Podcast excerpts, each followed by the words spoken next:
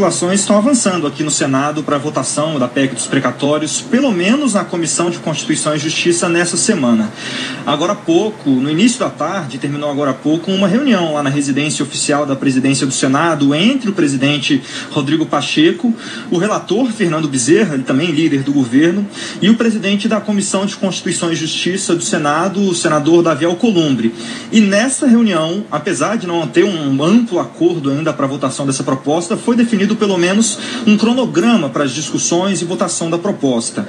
Amanhã deve ser lido, então, um relatório do senador Fernando Bezerra, que ainda faz esses últimos ajustes, conversando com as lideranças das principais bancadas aqui do Senado, e a votação deve ficar para quinta-feira.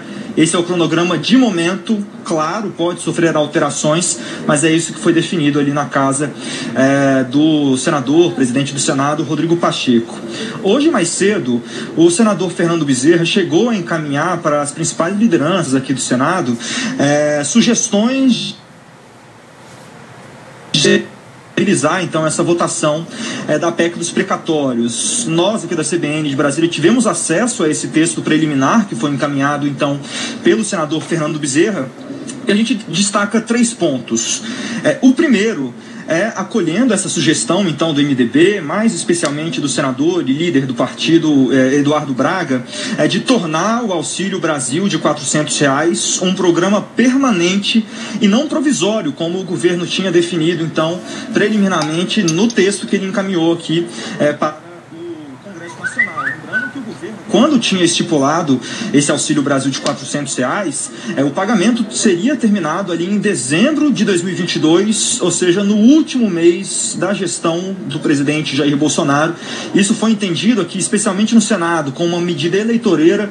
Então houve esse avanço dos, dos senadores, dessas principais bancadas aqui do Senado, para tornar esse programa permanente.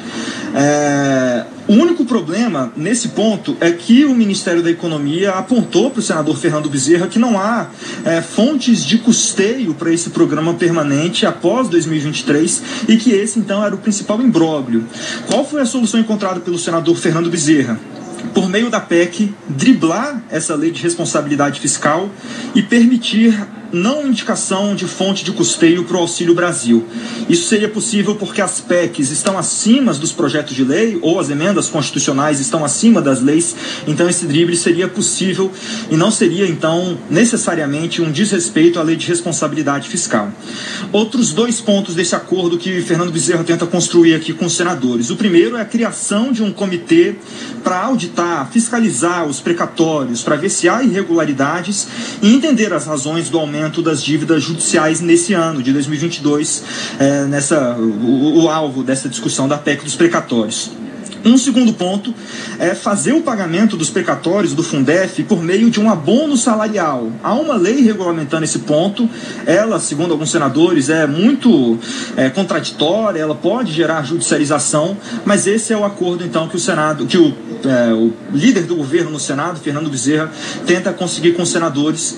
Então, pelo menos com essa previsão já bem colocada de fazer amanhã a leitura do relatório e a votação na quinta-feira. Só mais um ponto que nós conseguimos conseguimos apurar também dessa reunião que houve na residência oficial é, da presidência do Senado é que é, o, o, os senadores, a cúpula aqui do Senado, decidiu então ignorar a proposta feita pelo Podemos de acabar com as emendas de relator e utilizar os recursos dessas emendas para fazer o custeio do Auxílio Brasil.